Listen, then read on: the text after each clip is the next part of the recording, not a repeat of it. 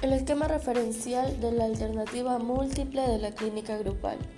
Existen muchos enfoques y procedimientos para el trabajo grupal desde las cuales los especialistas pueden contextualizar su trabajo. Sin embargo, muchas veces el encuadre general para la implementación de un cierto dispositivo particular es deficiente. En este trabajo el autor presenta su esquema referencial aplicado al trabajo grupal un esquema de alternativa múltiple que hace énfasis en elementos esenciales como lo es la situación, el problema, el coordinador y la relación.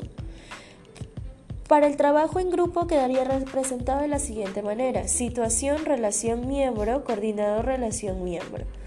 Situación. La situación es sobre todo el contexto en que se realiza y se adquiere un sentido particular para el trabajo grupal. Esta experiencia intensiva se da en un espacio determinado, un espacio físico, temporal y simbólico. La relación.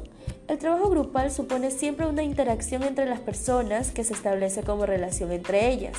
La relación no es cualquier tipo de vínculo, sino un vínculo en el que hay contacto cuando se trata en el trabajo grupal, esta relación se da directamente, es decir, cara a cara.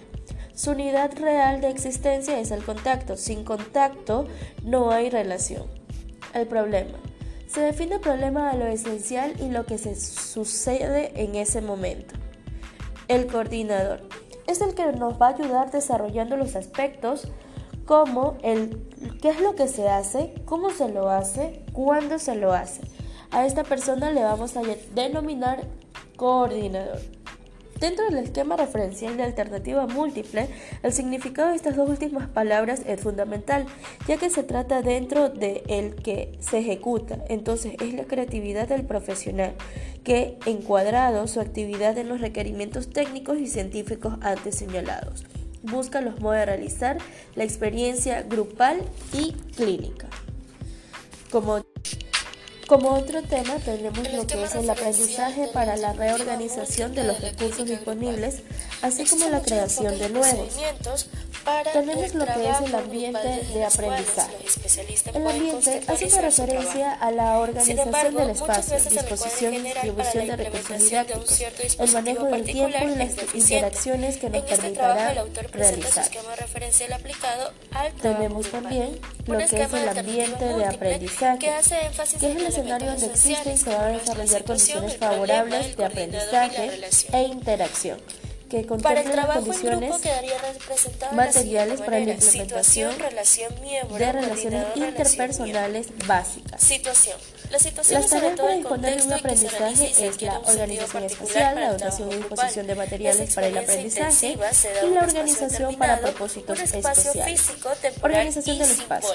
Es aquí donde nos va a ayudar a que entre el paciente y el orientador se pueda realizar lo que es una interacción, teniendo el espacio adecuado para que se puedan realizar movimientos y exploración del lugar. Dotación y disposición de materiales. Este es el que nos va a ayudar a escoger y reunir ciertas cualidades o expresiones físicas que realice el paciente con los mismos. La accesibilidad y la viabilidad.